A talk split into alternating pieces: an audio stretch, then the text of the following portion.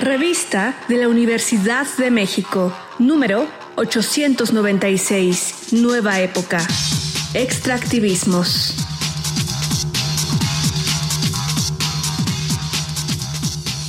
Bienvenidos al suplemento radiofónico de la revista de la Universidad de México. Yo soy Elvis Liceaga y el día de hoy comenzamos una nueva serie. Vamos a hacer cuatro programas sobre extractivismos, que es el tema de este mes en la revista de la universidad.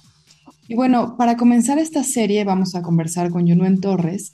Ella es parte del el movimiento que empezó hace más de 10 años con un levantamiento para detener la tala de árboles en el bosque de Cherán, que lo estaban devastando los talamontes, y también fue parte del movimiento que siguió para reconfigurar la organización política y social de la comunidad y convertirse en una autonomía que hoy es un ejemplo para muchas autonomías alrededor del mundo. Bienvenida, Yunuen, ¿cómo estás? Hola, ¿qué tal? Muy bien, gracias por este espacio. Para nosotros siempre es significativo hablar de nuestro proceso, del cual seguimos aprendiendo e intentando construir otros caminos. Bueno, cuéntanos un poquito cómo fue que nació la resistencia en Cherán. ¿Cómo fue que en la comunidad empezaron a notar el peligro que amenazaba al bosque, que cada vez había más talamontes? Pues recuerdo que los años que marcaron mucho la historia de Cherán, Cherán es una comunidad indígena purépecha en el corazón de Michoacán, en la meseta purépecha, y generalmente cuando escuchábamos algunas noticias que se daban como a nivel nacional, pues jamás pensamos que nuestra comunidad también fuera escenario de estos problemas que se presentaban. A partir de 2008, 2009, se empezó a intensificar eh, cosas que escuchábamos como secuestros, extorsiones, cobro de piso, a pesar de que eran como mercados locales, tianguis muy de la comunidad. Y esto empezó a permear como en la vida de los habitantes. Eh, poco a poco se fue intensificando, fue siendo muy visible. En ese entonces había ya unas primeras protestas por parte de habitantes de Cherán propuestas o protestas que nunca fueron escuchadas por el ayuntamiento en ese entonces y es cuando se empieza a presentar el conflicto de una manera pues potencial. Al paso de Cherán, alrededor en los bosques, había ya un daño muy visible de bosques enteros devastados. Habían varios de nuestros cerros que ya podíamos ver solo el polvo y caminos trazados y era muy evidente cómo había cambiado el tema de la deforestación. Cuando los talamontes empezaron a cruzar la comunidad, se hizo todavía más visible porque entonces la comunidad teníamos la presencia todo el tiempo de la gente bajando la madera, atravesando nuestras calles, ¿no? Entonces eso hizo que el problema fuera mucho más visible, que doliera más, pero a la par estaba sumado como a estas otras acciones que no nos hacían sentir seguros en nuestra propia comunidad. Y entonces comienza esta preocupación, un poco el hartazgo de ver que no podías hacer nada. Siempre, aunque había personas que quizá habitantes manifestaban como cierto coraje, molestia por lo que estaba pasando, pues no podíamos manifestarlo de ninguna manera porque siempre veías a gente armada, ¿no? Entonces no era una posición nada fácil el que tú quisieras cuestionar o reclamar porque pues solo te enseñaban las armas. Y si tú querías protestar frente a un ayuntamiento que estaba coludido, pues tampoco había una atención, ¿no? Había muchas cosas que se reportaban, pero que no se hacían caso. Entonces, en Cherán decimos, tuvimos que tocar fondo y para nosotros tocar fondo fue voltear a la comunidad y ver nuestros cerros devastados. Eso ya era un punto que dolía, ¿no? Cuando comienzan a deforestar eh, simbólicamente un lugar muy especial en Cherán, que es la cofradía, y que para Cherán es importante porque es el lugar que siempre ha abastecido de agua a la comunidad.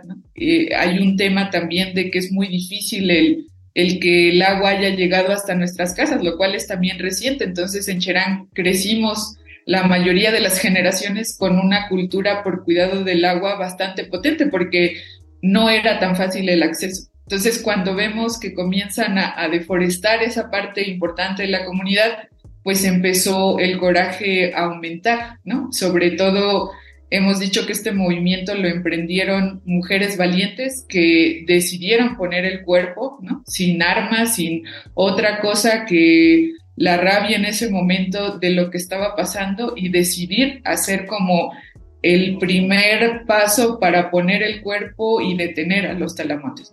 Eso para el resto de la comunidad significó unirnos, a, pese a que no teníamos claridad de qué seguiría, qué estaba pasando. Fueron momentos difíciles de un Cherán que primero se escondió y pareció un pueblo fantasma, a que esa misma noche la gente comenzara a salir a las calles a resguardarla y a crear o trasladar la fogata de nuestros hogares a la calle en un pretexto de cubrirnos del frío, pero también de resguardar lo que estaba pasando en ese momento, ¿no?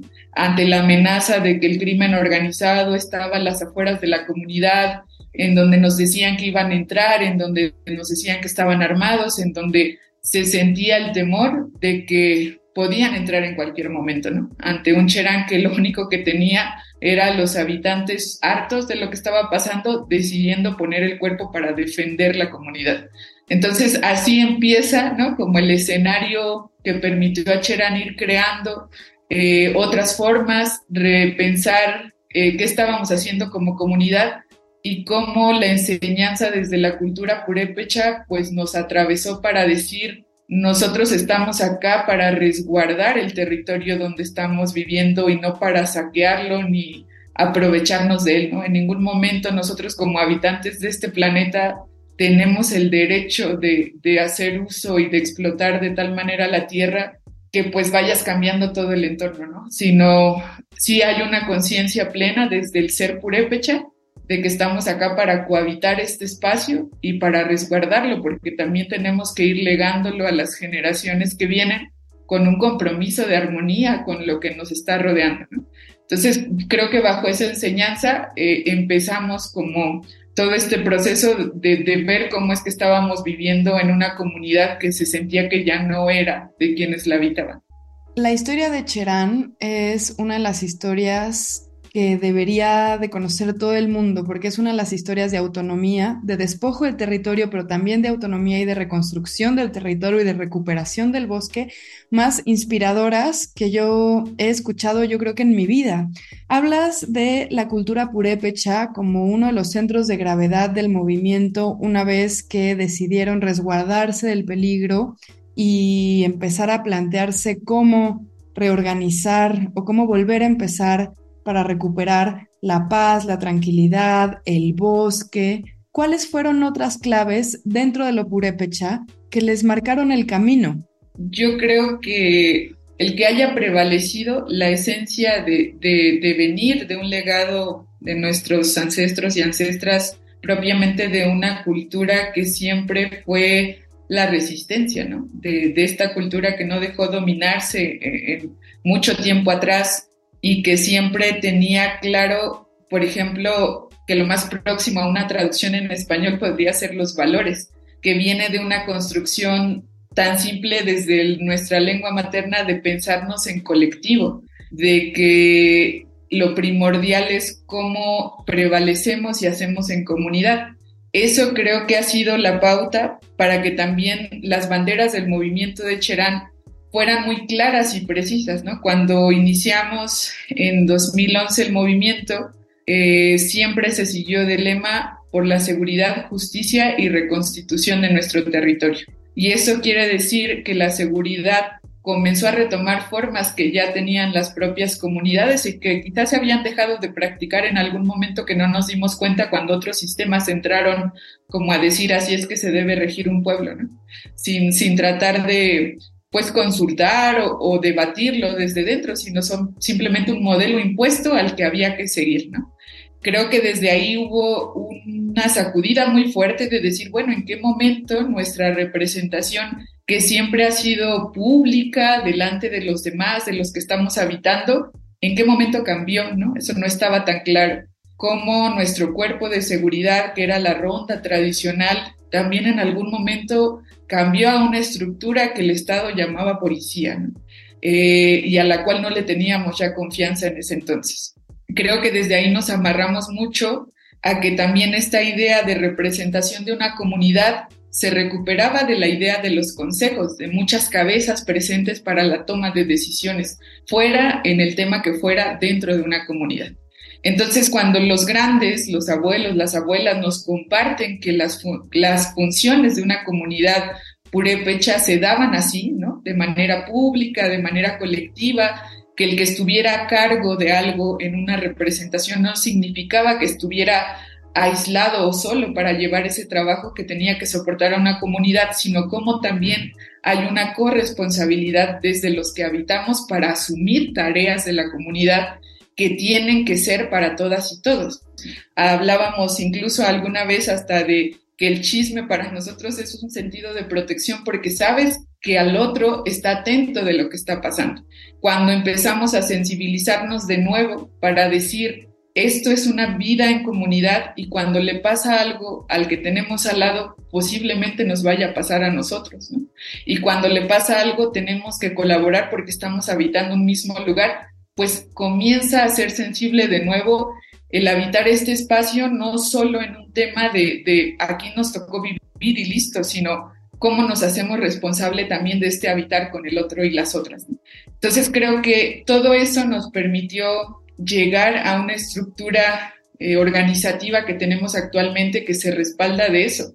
Desde las fogatas, que fueron una figura que trasladamos todos los que habitamos Cherán en su casa, en nuestra casa, tenemos la figura del fuego, ¿no? Donde se cocina la parangua, pero donde se comparte la palabra y donde ese compartir de la palabra es escuchada por quien en ese momento habla, pero por todos los presentes, donde no hay una restricción de edad, de opinión, sino donde vemos que el compartir el sentir a todas y todos nos tiene que hacer sentido, ¿no? Entonces, esa, esa práctica que teníamos quizá muy interiorizada tuvo que, salir a flote a construir nuestras asambleas, a enseñarnos a que en ese espacio se podía gritar y cuestionar lo que nosotros sintiéramos de manera abierta, ¿no? Y también con esta sensación de nos vamos a equivocar, pero hagámoslo colectivamente. Vamos a tener eh, ciertos triunfos, hagámoslo colectivamente, ¿no? Sin un señalamiento. Entonces creo que todo eso ha ayudado a fortalecer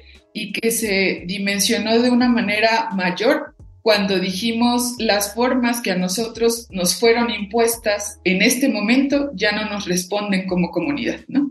Entonces el repensar en tomar nuestras propias formas tuvo que ver con eso, con un reconocimiento de lo que se nos estaba planteando ya no era funcional para la comunidad. Entonces por eso el reclamo al Estado mexicano de decir no estamos pidiendo otra cosa, más que también lo que está en un marco legal quizá escondido, deficiente o ni claro, pero que nosotros somos un pueblo indígena que tiene la capacidad de organizarse y gobernarse y que no es otra cosa lo que estamos pidiendo más que ese reconocimiento de la existencia también en un territorio que nos pertenece. Muchísimas gracias, Junuen. Ya se nos acabó el tiempo, pero invito a todos los que nos están escuchando a que conozcan más a fondo la historia de Cherán, que es una comunidad que logró sacar a los partidos políticos y al crimen organizado y que reconstruyeron, inspirados en su propia historia, una autonomía que todavía eh, cuesta trabajo, ¿verdad? Y que todavía se está, se está chambeando con, con, mucho esfuerzo para incluir a las nuevas generaciones, como bien dices, que es un proyecto pues a largo plazo. Muchísimas gracias, Yunuen. Gracias a ustedes. Hemos llegado al final del programa. Les recomendamos que consulten la revista que está gratuita en www.revistadelauniversidad.mx. Recuerden que también pueden comprarla en las librerías del Fondo y las librerías de la UNAM y muchas otras librerías comerciales e independientes en todo el país. Y por supuesto pueden seguirnos en nuestras redes sociales, búsquenos como arroba revista-unam. Sobre este programa pueden escribirnos a arroba shubidubi. Y pues muchas gracias por escucharnos. Gracias a Frida Saldívar, a Gabriel Centeno, a Paulín Cannon y a Yael Weiss. Yo soy Elvis Liceaga. Hasta pronto. Este programa es una coproducción de la revista de la Universidad de México y Radio UNAM. Consulta esta entrevista y las anteriores en radiopodcast.unam.mx.